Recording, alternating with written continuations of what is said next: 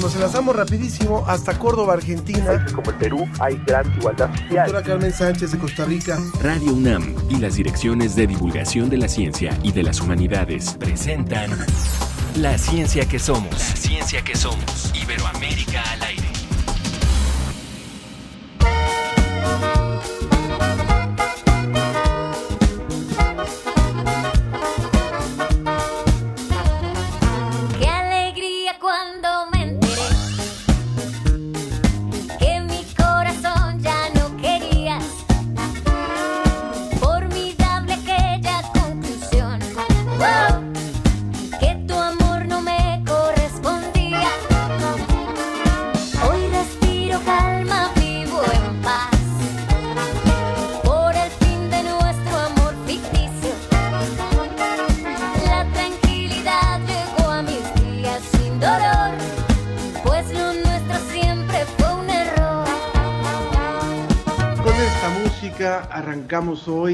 Ciencia que somos, música muy movida que llega desde Colombia.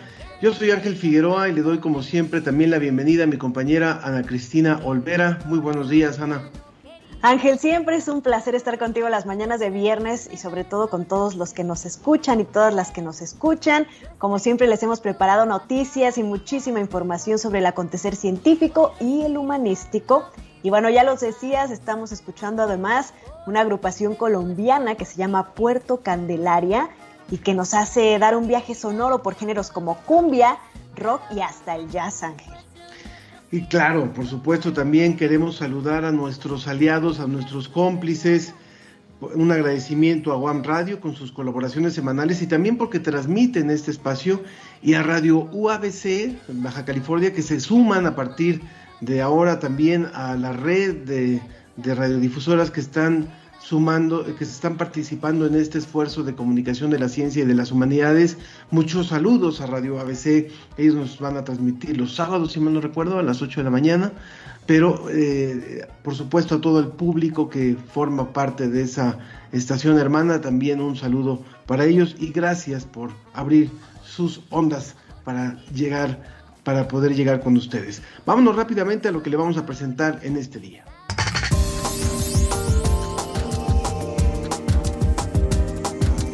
En el deporte de la agencia DICIT descubren antiguas ciudades prehispánicas en el Amazonas boliviano. A nivel mundial, 21% de los reptiles están en peligro de extinción si estos animales desaparecen, se irían con ellos de 15 a 20 millones de años de historia evolutiva.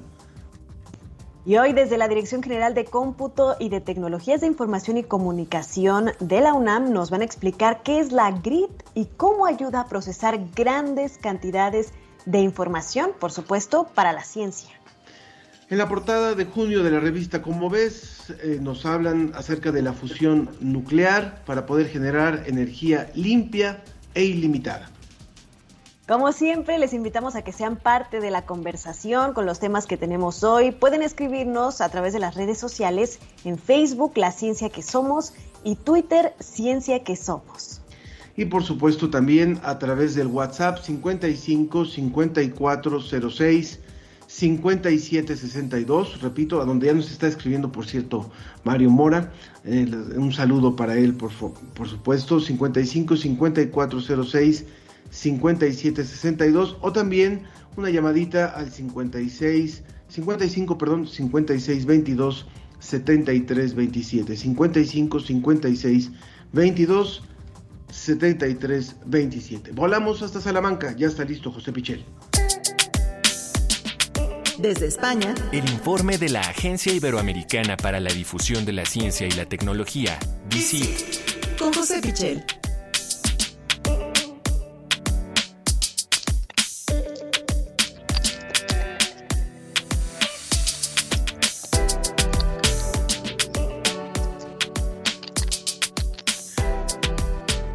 Bienvenido José, nos da muchísimo gusto darte bienvenida en este viernes, en la ciencia que somos, como, como atardecen, cómo termina la semana allá, allá en España, te vemos un poquito oscurito. Hola Ángel, ¿qué tal? Eh, buenos días para vosotros, buenas tardes desde aquí, desde España. Seguramente me ves oscuro porque hace mucho sol aquí justo detrás de, mí que entra por la ventana y es que estamos eh, a las puertas del verano ya aquí en España haciendo bastante calor y, ya sabes que es aquí ya eh, por la tarde, más de las 5 de, de la tarde. Se quejaban del frío, José, ahora viene el calor. a ver qué tal les va ahora.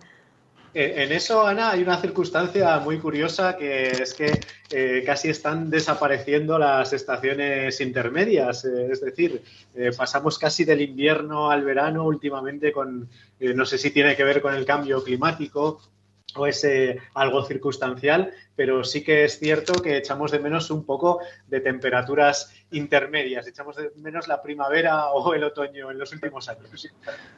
Muy cierto. Muy cierto. Bueno, pues vámonos ya a la información que nos has preparado y que nos llamó muchísimo la atención, eh, puesto que siempre habíamos tenido como una imagen idílica tal vez del, del pasado del Amazonas y lo que han descubierto nos habla de otra realidad. Cuéntanos.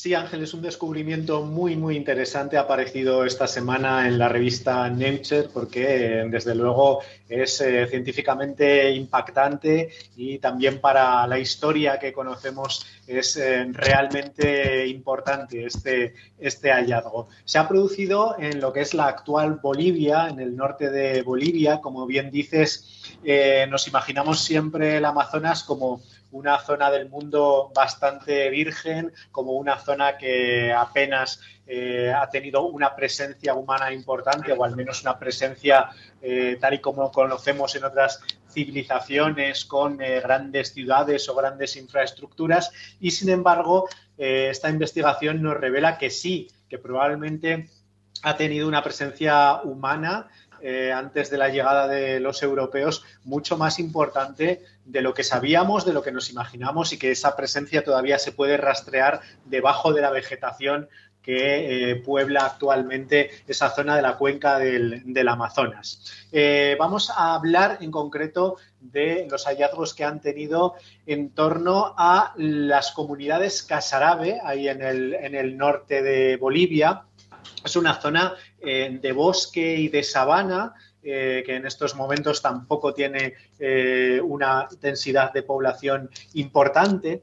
Y se supone que esta, que esta cultura se desarrolló entre los años 500 y 1400 después de Cristo, es decir, hasta muy poco antes de la llegada de los europeos por aquellas tierras. Bueno, lo que se ha encontrado, gracias a la tecnología, ahora hablaremos de ello, son eh, unas infraestructuras muy importantes que están debajo de la vegetación y que se pueden rastrear todavía.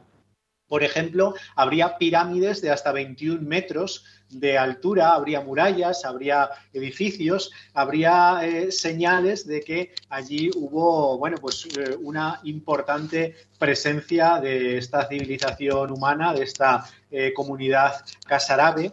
Y eh, todo esto se ha averiguado gracias a la tecnología LIDAR. ¿Qué es la tecnología LIDAR? Bueno, se está utilizando en los últimos años muchísimo en arqueología, nos está permitiendo descubrir cosas tan impactantes eh, como esta. Y se trata simplemente de un láser eh, que opera desde el aire, es decir, ahora con mucha facilidad eh, desde los drones, pero también se puede operar eh, desde aviones, avionetas, es decir, desde el aire en general. se trata de un láser que, mm, como hace el resto de, de, los láseres, rebota cuando encuentra un obstáculo, sin embargo, es capaz de atravesar la vegetación. Así que nos va dibujando poco a poco la imagen que hay debajo de esa vegetación. Por eso eh, revela la existencia de construcciones humanas, de pirámides, de murallas, de restos de edificaciones eh, en general. Eh, estamos en una de las primeras regiones pobladas del Amazonas, según lo que conocemos eh, hasta ahora, y nos revela que esa comunidad casarabe eh, tenía un urbanismo, digamos, muy unido a la naturaleza.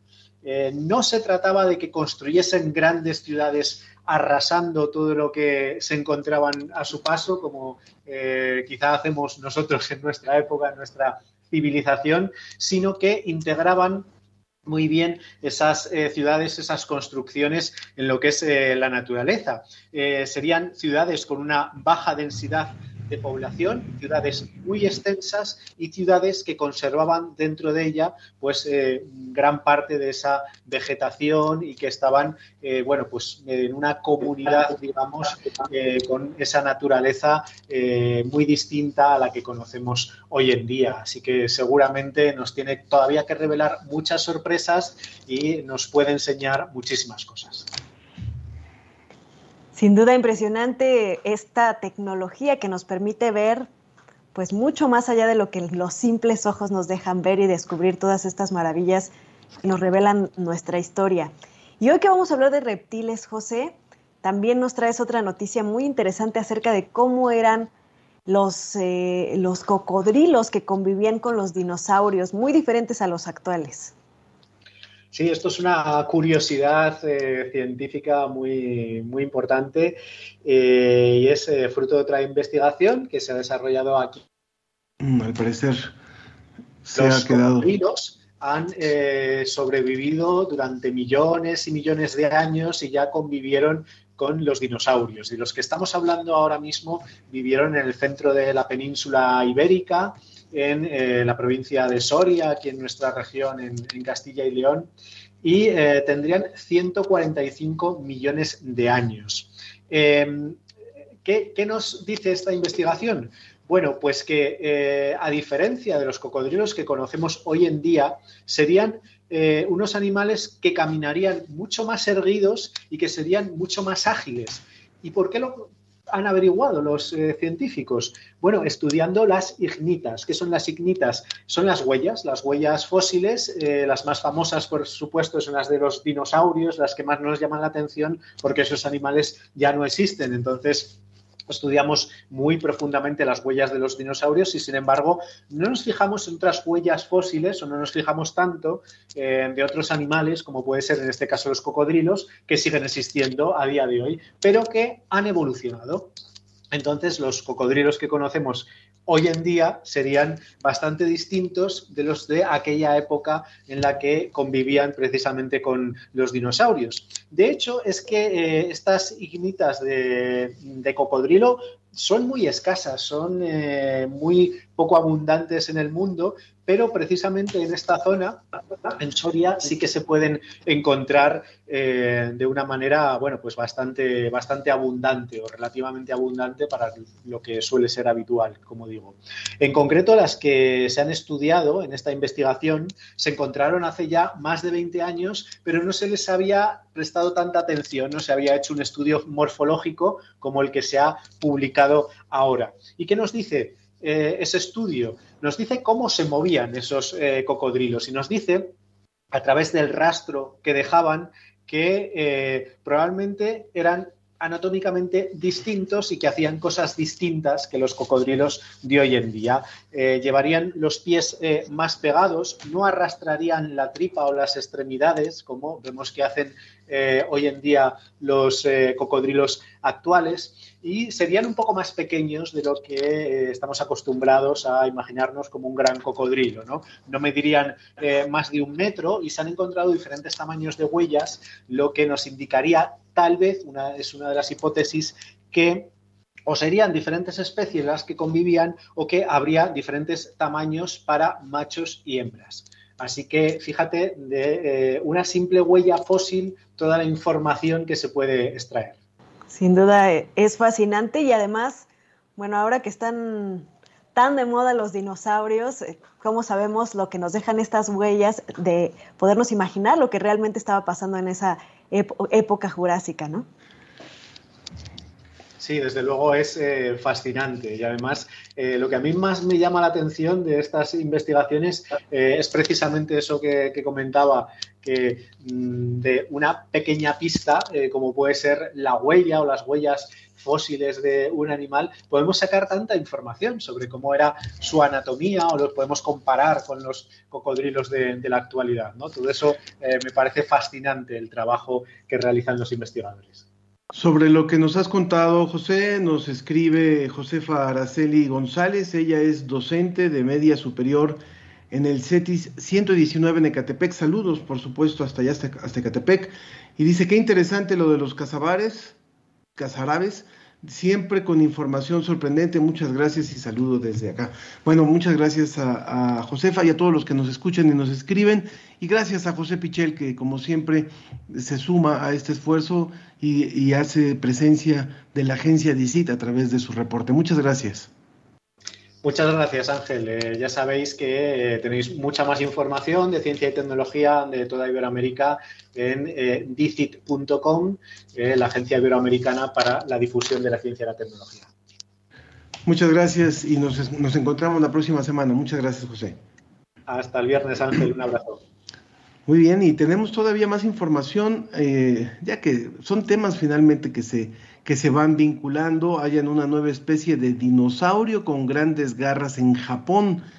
Científicos de Japón y de Estados Unidos, dirigidos por el profesor Yujitsugu Kobayashi del Museo de, la Universidad de Hokkaido y Anthony Fiorillo de la Universidad Metodista del Sur, han descrito una nueva especie de tericinosaurio de Japón. Los hallazgos fueron publicados en la revista Scientific Reports. describieron el fósil como el más joven de Japón y el primero en Asia que se ha encontrado en sedimentos marinos. Él usaba sus temibles garras para pastar en un ambiente costero. Los cericinosaurios asiáticos existieron desde principios hasta finales del Cretácico. Una noticia muy interesante y en más noticias relevantes sobre todo para México y para eh, pues la ciencia que se hace por parte de los científicos mexicanos en el marco de los festejos por el 70 año, por los 70 años como monarca, la reina Isabel II premió al científico mexicano Alejandro Madrigal. El doctor, reconocido como una eminencia en el trasplante de médula ósea, fue condecorado como oficial de la Orden del Imperio Británico. Esta es una de las categorías de un sistema de reconocimiento a la labor extraordinaria de civiles y miembros de las Fuerzas Armadas del Reino Unido. Madrigal fue el fundador y director científico por 27 años del Instituto de Investigación de la Fundación Británica Anthony Nolan, que se especializa en combatir el cáncer de sangre. Como investigador y profesor ha hecho contribuciones en el campo de la hematología en el University College of London y en el Hospital Royal Free de la Universidad de Londres. Y también lideró la Asociación Europea de Transplante de Médula Ósea y ha recibido múltiples distinciones. Así que nos unimos al reconocimiento, por supuesto, del doctor Alejandro Madrigal, que próximamente estará aquí en el programa de la ciencia que somos. Y además, él cursó la carrera de medicina precisamente en la UNAM. Por eso vamos a platicar con él para que nos cuente de este maravilloso logro y condecoración. Y dice él, dice él que de las universidades donde ha estado, la consentida para él es la UNAM. Bueno, y en otras cosas, eh, reciben una medalla al mérito en ciencias 2021, ingeniero Mario Molina, tres destacados universitarios. Vamos a escuchar cómo sonó el himno universitario. En sesión solemne, el Congreso de la Ciudad de México entregó la medalla al mérito en ciencias 2021, ingeniero Mario Molina. Es la primera vez que se entrega esta distinción, la cual lleva el nombre del Premio Nobel de Química 1995, quien también fue egresado de la Facultad de Química. ¿A quienes se reconoció? A Julieta Fierro Gosman fue galardonada en la categoría de proyectos y trabajos creativos que desarrollan el campo tecnológico. También María Esperanza Martínez Romero en el rubro de investigación científica y se entregó un homenaje póstumo en descubrimientos, aportaciones y propuestas para el doctor Rafael Navarro González, científico mexicano, quien, quien colaboró muy directamente con la NASA y con la investigación eh, en Marte, si usted lo recuerda. Así es que esos tres, esos tres investigadores fueron reconocidos por el Congreso de la Ciudad de México. Y en, nos vamos ya, tenemos información también de Ciencia UNAM.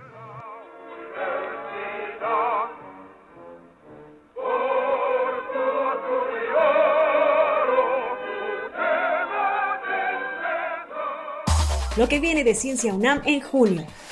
Después de tener COVID-19, ¿sufres de problemas digestivos? Quizá esté afectada tu microbiota intestinal. Te decimos cómo. Te resultará fascinante entender cómo funcionan tus músculos. Por el Año Internacional de las Ciencias Básicas para el Desarrollo Sostenible, preparamos un especial para contarte cómo algunas herramientas científicas ayudan a la sostenibilidad. Podrás conocer esto y más en ciencia.unam.mx.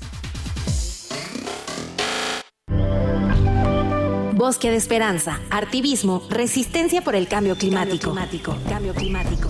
Universum, Museo de las Ciencias de la UNAM, es sede de una muestra realizada por la colectiva Surciendo el Planeta. Exposición temporal de 150 bordados de árboles formando un bosque de esperanza sobre telas de reuso. Del 14 al 29 de mayo de 2022, vestíbulo del Museo Universum. Mayor información en www.universum.unam.mx. La ciencia que somos, la ciencia que somos.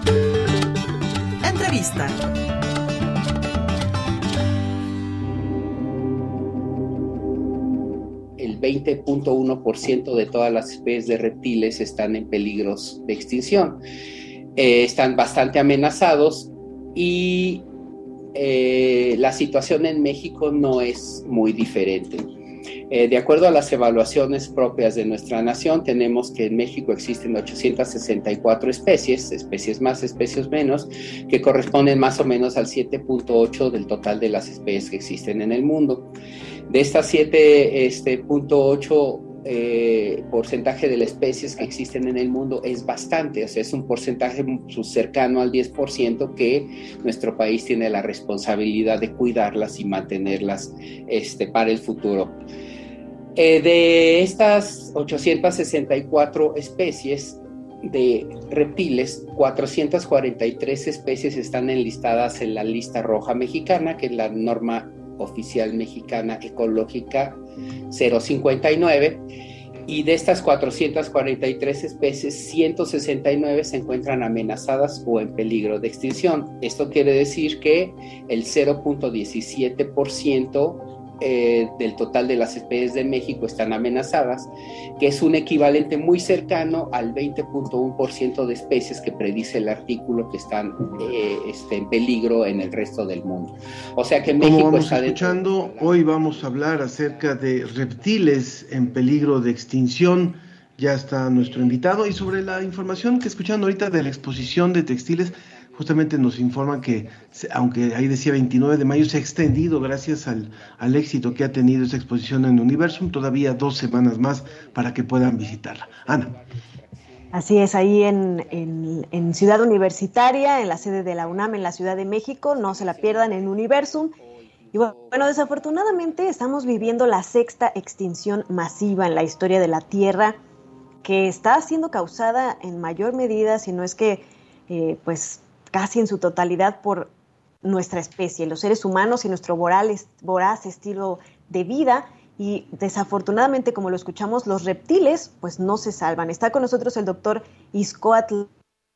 Iscoatl Maldonado, quien es médico veterinario zootecnista, especialista en medicina y cirugía veterinarias de fauna silvestre, ambas por la UNAM, y profesor de la Facultad de Medicina Veterinaria y Zootecnia de la UNAM. Bienvenido, Iscoatl. Hola, muchas gracias Ángel. Gracias Ana Cristina por la invitación. Muchas gracias. Tal vez no se habla con tanta frecuencia acerca, o no, no nos imaginábamos, siendo que es una especie que abunda en nuestro país, eh, representa casi el 8% de, tenemos casi 8% de lo que se tiene en el mundo de, en cuestión de reptiles y creemos que son eternos, pero resulta que que por lo menos cuatro de cada diez están en peligro de extinción. ¿Podrías contarnos, por favor, un poquito acerca de esto? Gracias, muchas gracias. Por supuesto, de inicio habría que cuestionarnos el por qué etiquetamos de esa forma a los reptiles. Como bien dices, de repente creemos pues, que son eternos, pero también hay muchos mitos alrededor de ellos, particularmente mitos pues que hacen que no tengamos necesariamente la misma percepción de ellos como lo tenemos con las aves o con los mamíferos, ¿no? A los reptiles los asociamos siempre con cosas negativas. ¿Por qué? Pues porque las serpientes son peligrosas, porque los cocodrilianos podrían comernos, este, porque la serpiente representa la maldad del demonio en el relato bíblico, ¿no? Eh, que, porque fue la que tentó a Eva. Entonces eso de repente hace pues que no tengan el mismo carisma que tienen las aves, que tienen los mamíferos, y que probablemente incluso desde el punto de vista científico, eh, pues no haya muchos estudiosos eh, de la conservación que pongan un énfasis eh, sobre los reptiles. Sin embargo, como bien dices, México, al ser uno de los países megadiversos, concentra una proporción alta con respecto a las especies de reptiles que hay en el mundo. lo desafortunado, pues, es darnos cuenta que la tasa de riesgo en las cuales se encuentran esos reptiles son tasas comparables eh, con lo que sucede en, mamíferos, con lo que sucede en aves, eh, y que nos lleva a pensar, por supuesto, que estas especies también deberían de, ser sujetas a programas de conservación, ¿no? Hay zonas en el país, hablemos del caso mexicano, pero este programa llega también a otros países de la región y muy probablemente se reproduce también este, esta situación. Hay zonas donde los reptiles sirven para comer, o sea, el caso del consumo de carne de iguana, por ejemplo, o los reptiles sirven para hacer artesanías. Entonces, y esto estamos hablando de algunas zonas incluso con pocos recursos, en donde el reptil se vuelve un, medio de subsistencia, no sin, tomar en cuenta que esto implica a veces eh, detenciones, este, el que se incauten ciertas eh, eh, producciones, ciertas artesanías, pero entonces se vuelve un círculo vicioso. Eh, la población teniendo que vivir, eh, algunos de ellos como único recurso del reptil, y la autoridad persiguiendo eh, este tipo de, prácticas. ¿Qué podríamos pensar sobre esto después de que tenemos, bueno, pues siglos viviendo así y que no se han tomado medidas que puedan orientar hacia otro lado? ¿O Muchas gracias.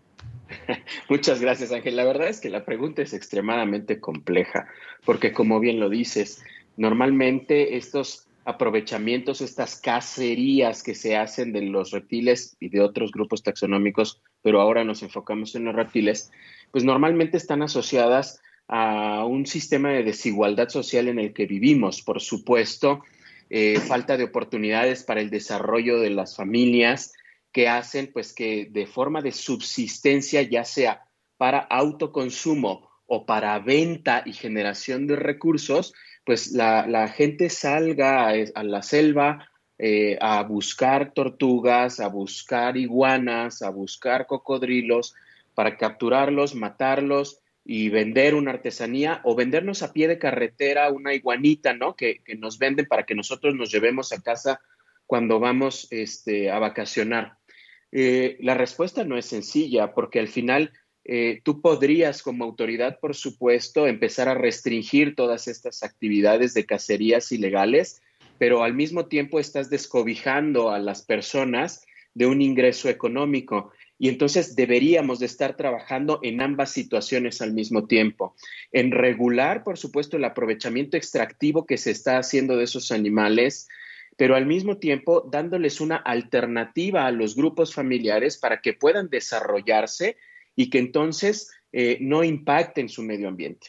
Una de esas alternativas que se ha estado utilizando, por supuesto, es fomentar que las familias, que las comunidades conserven el ecosistema en donde viven y que esa sea la forma de trabajar, ¿no? Que, que, el gobierno invierta recursos para mantener a esas familias con el intercambio, con el objetivo de que las familias sean las que protejan esas áreas naturales en lugar de que estén impactándolas, extrayendo a los, a los reptiles en este caso, ¿no?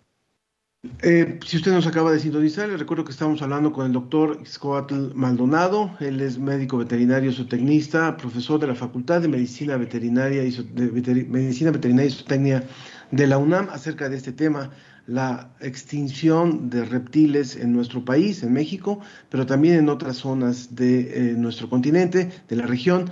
Eh, les recuerdo nuestras vías de contacto, si pueden eh, escribir al WhatsApp, es el 55 5406 5762, 55 5406 5762, también al teléfono que nos puede llamar es el 55 5622 7327 55 56 22 73 27 y también en Facebook La Ciencia que Somos o en Twitter arroba Ciencia que Somos. Como siempre nos parece muy importante que usted participe y que usted se sume a esta conversación. aparte de la información que nos hizo llegar la producción sobre este tema, nos pareció muy, muy, muy importante, que es, hablamos, por ejemplo, de especies de serpientes, especies de, culebras, donde eh, parecía, me hizo pensar como en el caso de los murciélagos. Hay una satanización de los murciélagos y solamente 3% o 3 de las especies de murciélagos se alimentan de sangre cuando hay cientos de especies, ¿no? O poco más de 100 por lo menos, pero solamente 3 se alimentan de sangre. Sin embargo, hay una satanización que lo ha logrado también hasta el mismo cine. En el caso de las serpientes, hay solamente pocas que son venenosas y el resto, todo el, resto, incluso aportan al, ecosistema. Y eso muchas veces no lo, no lo sabemos, solamente creemos que una serpiente hay que matarla porque quién sabe si sea venenosa o, por, ah, para, para, prevenir una mordedura. ¿Podría, por favor, podrías contarnos un poquito de eso, Iscoatl? Muchas gracias. La verdad es que es cierta esta parte. Todos los seres que cohabitamos en este planeta estamos en un equilibrio perfecto. Todos formamos parte de una cadena trófica, incluyendo al humano. Es importante dimensionar esto, incluyendo al humano. ¿Qué ha pasado? La población humana ha crecido de una forma exponencial y entonces las necesidades que tenemos son impresionantes. Pero aún así, como bien decías, las serpientes forman parte de este equilibrio ecológico, ayudan a conservar otras poblaciones de animales también al alimentarse de ellas y las serpientes, la verdad es que no salen tratando de eh, o pensando en encontrar a un humano para morderlo y matarlo, ¿no? O sea, la serpiente sale, se asolea como parte de su comportamiento natural para poder adquirir temperatura y tener una actividad metabólica que le permita buscar una posible presa. Y la verdad es que el humano es el que se atraviesa en su camino, a veces, por supuesto, de una forma imprudente, sin, sin irnos eh, fijando dónde vamos pisando y resultamos mordidos. Pero la serpiente no es mala, los animales no son malos, no salen tratando de encontrarse un humano y matarlo, eh, simplemente nos cruzamos circunstancialmente y a veces el, humano simplemente pues no se va cuidando. Si yo sé que en la zona en la que estoy, ustedes lo saben bien, el campus de Ciudad Universitaria, pues tenemos serpiente de cascabel, si sabemos eso, pues hay que tener cuidado simplemente al momento de andar por las áreas de la reserva ecológica eh, y no andarnos metiendo a lugares donde no debemos de andarnos metiendo, ¿no? Porque podemos ser mordidos, pero no quiere decir que la serpiente es mala por eso y anda, anda buscándonos para comernos, ¿no? Por supuesto. Nos escribió Guadalupe Rosas, saludos desde Coyoacán, gracias por compartir esta información tan interesante, decía, sobre los dinosaurios.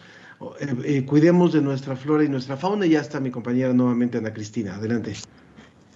Gracias. Después de esta pequeña falla técnica, doctor Iscoatl, pues eh, es, muy alarmante y además es interesante saber que en México, digo, no, no sé bien en qué íbamos en la conversación, pero en México tenemos una de las mayores cantidades de reptiles del mundo. Esto es sumamente interesante y también pues el detalle, ¿no? Que nuestra bandera incluso tiene un reptil. Esto debería de alguna forma pues colocarnos de, manera predominante en esta, en esta lucha por la salvaguarda de estas especies. Por supuesto, lo, platicábamos un poco. También, ¿qué representación le damos al grupo en general de los reptiles? Como bien lo decía Ana Cristina, nuestra bandera, nuestro escudo nacional tiene una serpiente. Pero ¿qué representación le estamos dando a esa serpiente? En realidad la serpiente está siendo dominada, matada por un águila real majestuosa que es la que engalana el escudo de, nuestro país, ¿no? O sea, nuevamente, eh, la interpretación que le estamos dando es, eh, pues, está controlando al mal. Digamos, hay que tener nada más muchísimo cuidado en cómo, en cómo lo interpretamos. vivimos en un país con una gran diversidad, debemos de valorar esa diversidad y debemos de cuidar a todas las especies, no solamente aquellas que son carismáticas. Las aves son muy carismáticas, los mamíferos son muy carismáticos, ¿no? Hay programas de conservación del lobo mexicano, de jaguares, pero hay muy poca difusión sobre los programas de conservación de los reptiles, pues porque la gente los ve y hasta, hasta hace la cara así diciendo, ay, ¿no? Los toca y hay gente que ni siquiera quiere tocarlos porque la piel es fría, porque la piel es seca, porque a veces la piel es rasposa. y entonces los cargamos de una cantidad de emociones que, que, pues que no les ayudan ¿no? A, los, a los pobres reptiles. Para, para ir cerrando, doctor, eh, si pudiéramos resumir, ¿cuáles son los beneficios que nos aportan los reptiles? Gracias. La verdad es que sería como tratar de resumir los beneficios que nos aportan las aves y los beneficios que nos aportan los mamíferos. Eh, pero ¿para quién es el beneficio? Tendríamos que cuestionarnos, ¿no? Eh, porque verlo desde el punto de vista de qué obtengo de tenerlos, pues al final es ver a los animales de una forma instrumentalista, ¿no? No, los animales están, existen, simplemente porque existen, porque la evolución nos los ha regalado eh, y porque nos ha regalado la misma vida para los humanos, ¿no? Simplemente somos parte de un todo ecológico que le da equilibrio a este planeta. Y esa es razón suficiente para que debamos de tener esfuerzos para conservar a toda la biodiversidad. Claro, o sea, simplemente sin ellos pues no existen nadie, ¿no? Ninguno de nosotros, ni de los mamíferos, ni de ninguna de las otras especies. Se tiene que conservar este equilibrio. Muchas gracias, doctor Iscoatl. Verdaderamente una plática fascinante y que nos gustaría muchísimo más ahondar en las características de los reptiles. ¿Qué otras recomendaciones nos podría dar para poder salvar a estas, a, estas especies? Por ejemplo, pues que no se conviertan sus hábitats en, campos de cultivo, eh, que no se casen este tipo de animales, etcétera. Claro, muchas gracias. Por supuesto, decíamos un poco sobre buscar alternativas para que la gente deje de convertir el, suelo selvático, el suelo de bosque, el área natural en áreas de cultivo. Y eso va a suceder cuando le empieces a dar una alternativa, por supuesto, a la gente. Al mismo tiempo hay que pensar que hay tanto suelo de cultivo porque somos muchos. Necesitamos empezar a pensar en la racionalidad de los recursos y que necesitamos tener familias pequeñas. Necesitamos empezar a controlar la población en este planeta porque si no nos lo vamos a terminar. Por supuesto, tener responsabilidad ecológica. Esto quiere decir que si salimos de vacaciones no impactemos el medio ambiente, no compremos animales en la vía pública, no saquemos a los animales de su hábitat natural.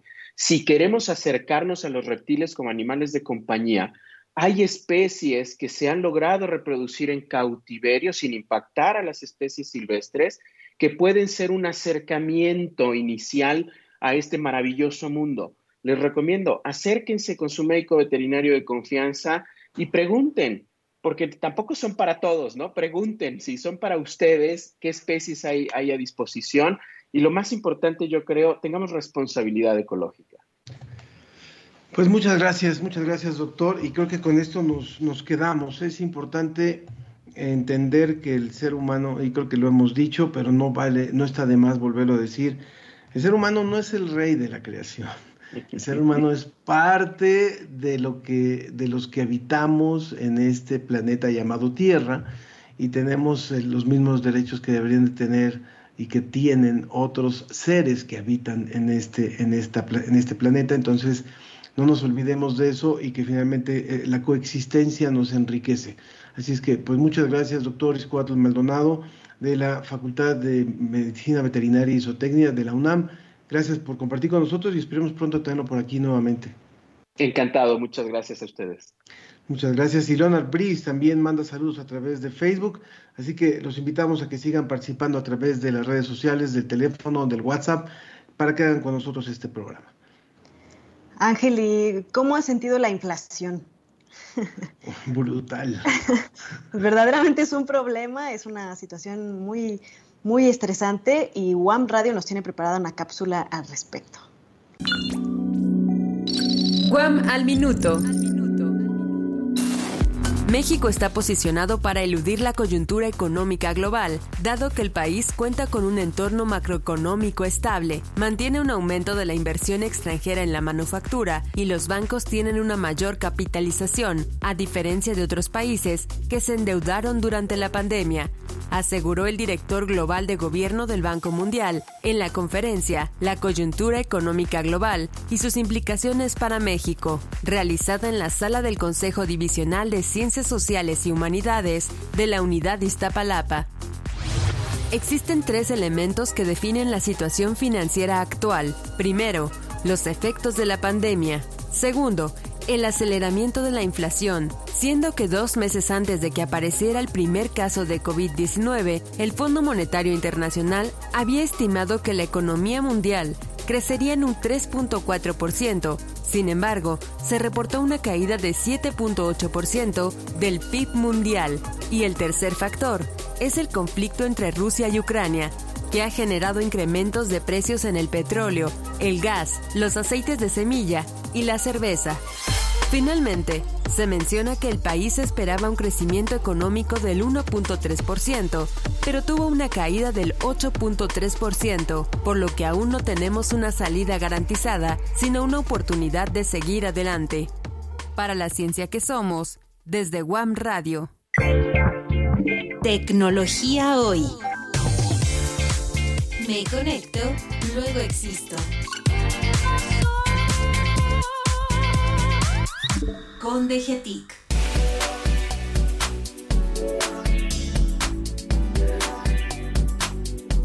DGTIC es la Dirección General de Cómputo y de Tecnologías de Información y Comunicación de la UNAM y en ella trabaja la ingeniera Silvia Frausto, quien es jefa del Departamento de Supercómputo. Ella ha colaborado en la recepción y puesta en operación de tres equipos de supercómputo que seguramente usted ha escuchado. Backlis, en 2003, el Kambalam en 2007 y Mistli en 2013 y es miembro del Comité Consultivo e Instructora del Diplomado de Infraestructuras HPC. Muchas gracias por estar con nosotros, Silvia, y para poder conversar con, con el público de la ciencia que somos acerca de una nueva malla que le llaman una malla de comunicación, finalmente, malla de información, que es un grid de cómputo. Bienvenida, Silvia. Hola, buenos días. Buenos días a todos, qué gusto. Pues sí, eh, esto de la, de la grid o del cómputo en grid o de este cómputo en malla, en realidad no es nuevo. Esto empezó a desarrollarse a mediados de la década de los noventas, con base en una idea planteada por investigadores, por los investigadores Ian Foster y Carl Kesselman. Esta idea lo que propone es, es conectar recursos de cómputo que pueden estar geográficamente distribuidos de forma que se puedan aprovechar los recursos de cómputo que, tienen estos sistemas para hacer ciencia. Em, básicamente cualquier computadora podría contribuir en este tipo de, de modelo de trabajo, de compartir recursos. Pero cuando de partida estamos conectando recursos de cómputo de alto rendimiento, como pueden ser las supercomputadoras o los clústeres, estaríamos sumando el gran poder de cómputo, de cálculo que tiene cada uno de estos sistemas de forma independiente para hacer un cómputo científico a gran escala y dar cabida con esto a proyectos que requieran una capacidad mayor a la que podría ofrecer un solo clúster. Eh, en este sentido, también la cantidad de volumen de información que se generaría sería muy grande. Y estas mallas o estas grids de cómputo también ofrecerían el acceso a grandes cantidades de, recursos de almacenamiento.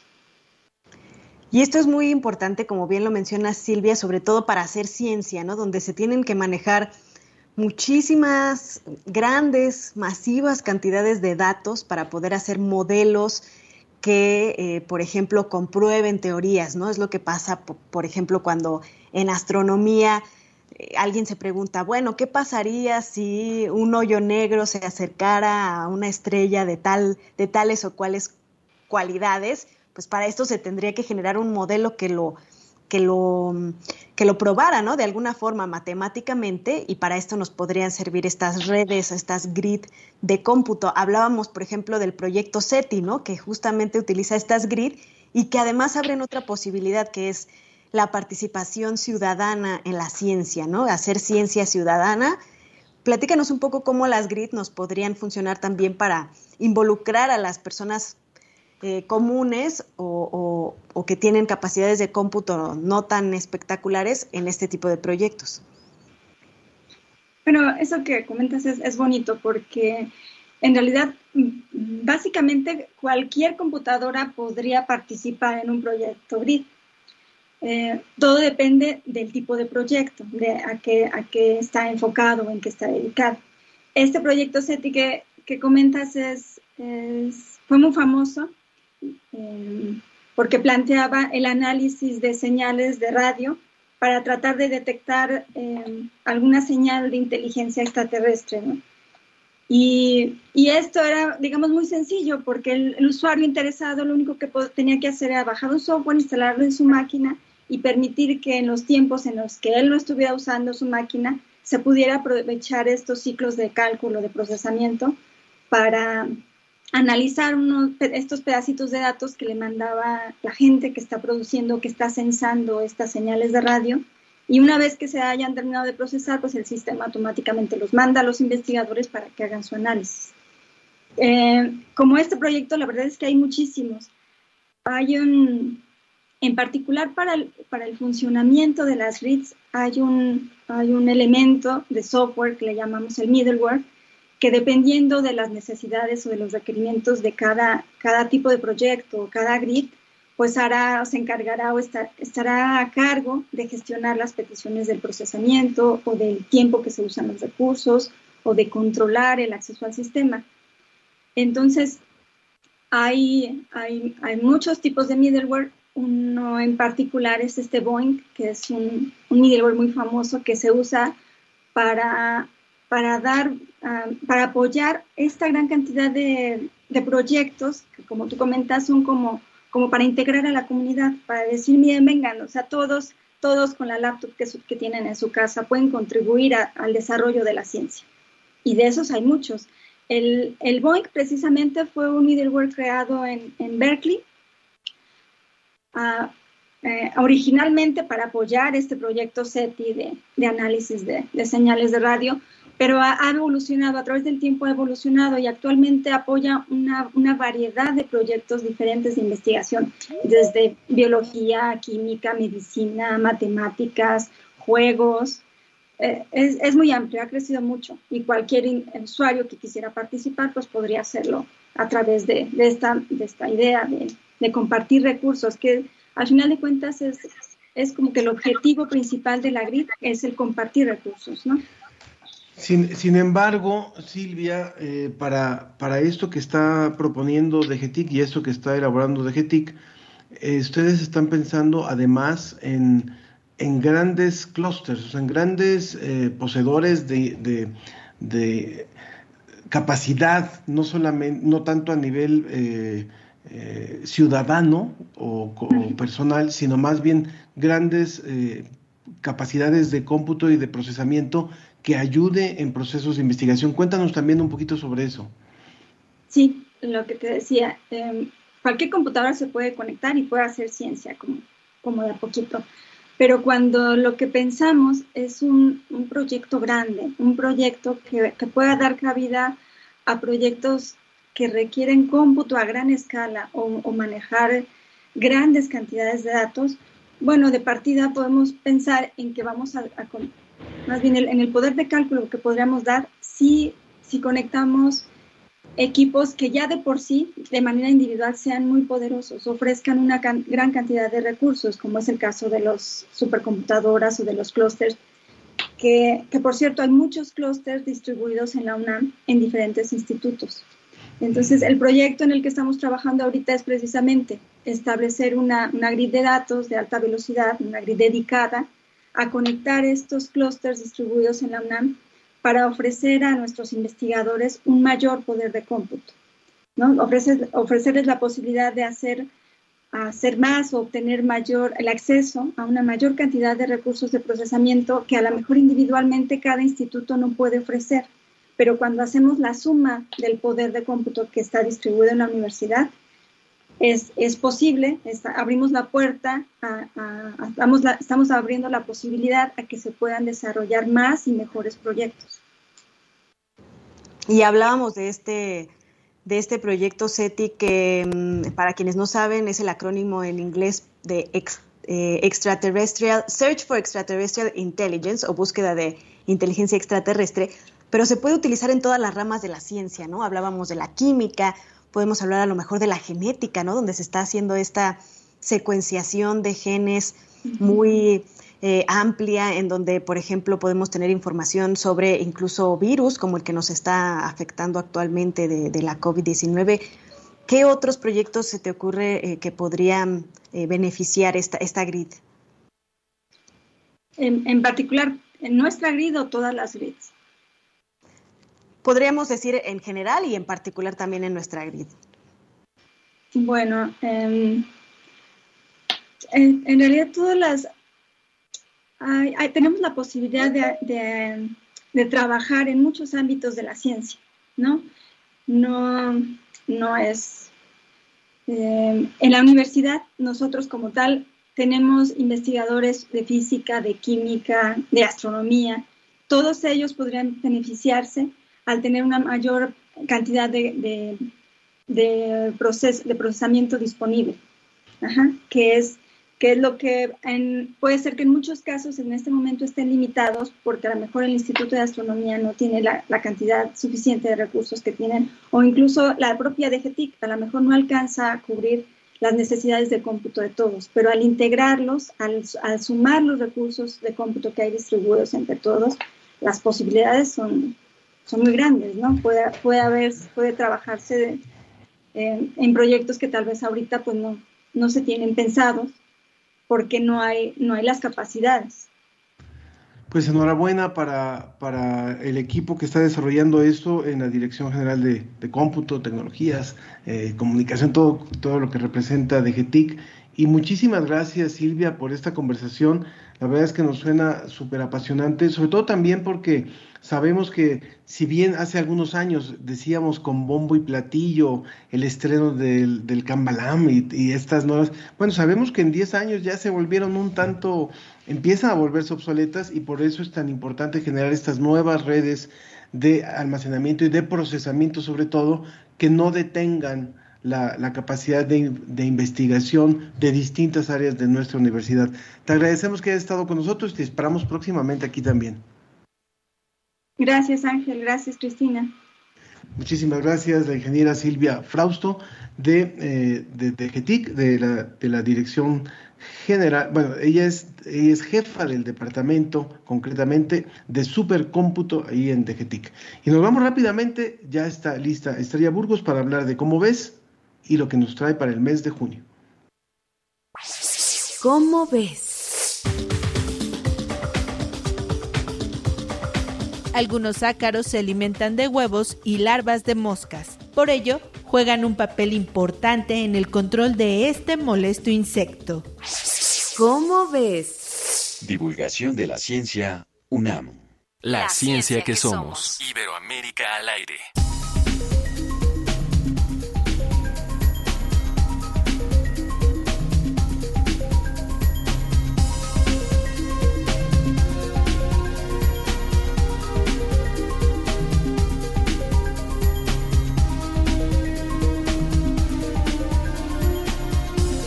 Querida Estrella, bienvenida. Siempre es un placer tenerte para platicar de lo que nos trae, cómo ves este mes, durante el mes de junio. Y bueno, platícanos, seguimos soñando con esta gran potencialidad que podría tener la fusión nuclear, porque bueno, actualmente tenemos la fisión, que es la que se utiliza, ¿no? Por ejemplo, en las, en las plantas eh, nucleares que nos generan electricidad, pero la fusión nos daría muchas más posibilidades y seguimos soñando con ella. ¿Qué nos trae? ¿Cómo ves al respecto? Muchas gracias, Cristina, Ángel, qué gusto estar con ustedes, como siempre. Pues sí, es exactamente lo que has dicho. En portada tenemos un artículo sobre la fusión nuclear de Daniel Martín Reina, que es nuestro colaborador, eh, un colaborador que tenemos que está en España, en la Universidad de Sevilla. Y bueno, este es un artículo motivado porque a principios de este año empezaron a darse a conocer avances importantes en el tema de la fusión nuclear. Y bueno, no, si lográramos dominar la fusión nuclear, ya, ya tendríamos casi todo resuelto, ¿no? Porque es, es una fuente de energía limpia, ilimitada, no, no, deja ningún residuo. El problema es que, pues, lograrlo es un poco difícil porque bueno, en la fusión nuclear tú necesitas unir núcleos atómicos, al contrario que en la fisión, que tú los rompes, aquí los unes eh, y generas más energía de la que se invirtió, digamos, en la reacción. Y así funcionan las estrellas, es la energía de las estrellas. Es, es, la, la es el combustible, son elementos químicos, los núcleos, que se van uniendo y generando esta cantidad extraordinaria de energía. Y de hecho es así como se forman todos los elementos químicos en el universo. Por eso Carl Sagan, el gran divulgador, decía que todos somos polvo de estrellas, ¿no? Porque ahí es en las estrellas donde se forjan. Entonces hubo, desde hace, desde los años 50, se está intentando desarrollar proyectos de fusión nuclear, desde los 50, imagínense. Y, pero ahora ha habido avances, avances importantes. El, el problema con la fusión nuclear es justamente controlarla porque porque es, una forma que, produce energía en cantidades tremendas, a temperaturas del orden de 100 millones, 150 millones de grados centígrados. Entonces, ¿cómo controlas eso? ¿Cómo lo confinas? Y hay varias, varias maneras de hacerlo, y se ha hecho. El asunto es que no se logra por mucho tiempo. Eh, hay experimentos que lo logran por algunos segundos, hay otros que lo han logrado por minutos, eh, pero los avances recientes pues duplican o triplican lo que se había logrado eh, anteriormente. Entonces ahorita no nos da tiempo de meternos mucho y, para hablar de esto pues estaría bien que viniera nuestro coordinador científico Sergio de Rebuiz, que es físico. Pero son avances esperanzadores, nada más hay que recordar que este tipo de proyectos que son, muy, muy amplios y muy costosos, eh, pues tardan muchas décadas en funcionar. Por supuesto. Pues, muchas gracias. años tengamos fusión nuclear. Muchas gracias, Estrella. Y bueno, los invitamos a leer, como ves, a leer también, además de la fusión nuclear, el arte de nombrar científicamente. Se buscan tumores, tumores duros, los más rudos, un tema que también nos parece apasionante, que la sección será, que dice, proveer es un asunto masculino bueno, está, está muy interesante el número de cómo ves. Y con eso nos vamos, Estrella. Te agradecemos que hayas estado hoy con nosotros. Invitamos al público a que busque cómo ves, tanto en línea como a través de distintos espacios, distintos puestos de periódicos y demás. Gracias, que estés muy bien, Estrella. Muchas gracias, Ángel. Muchas gracias, Ana Cristina. Buen día. Que estés muy bien. De esta forma concluimos hoy la ciencia que somos, Ana Cristina. Yo soy Ángel Figueroa. Que tenga un excelente fin de semana.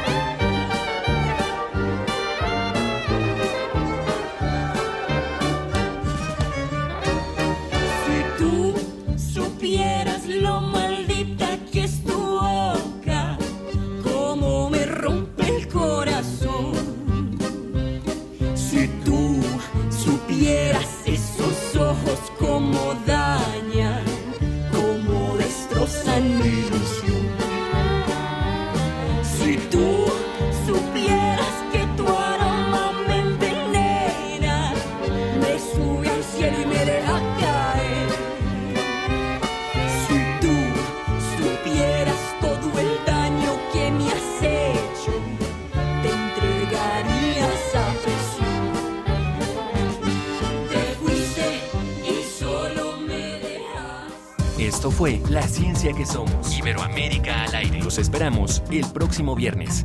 La Ciencia que Somos. La Ciencia que Somos. Una coproducción de Radio UNAM y las direcciones de divulgación de la ciencia y de las humanidades.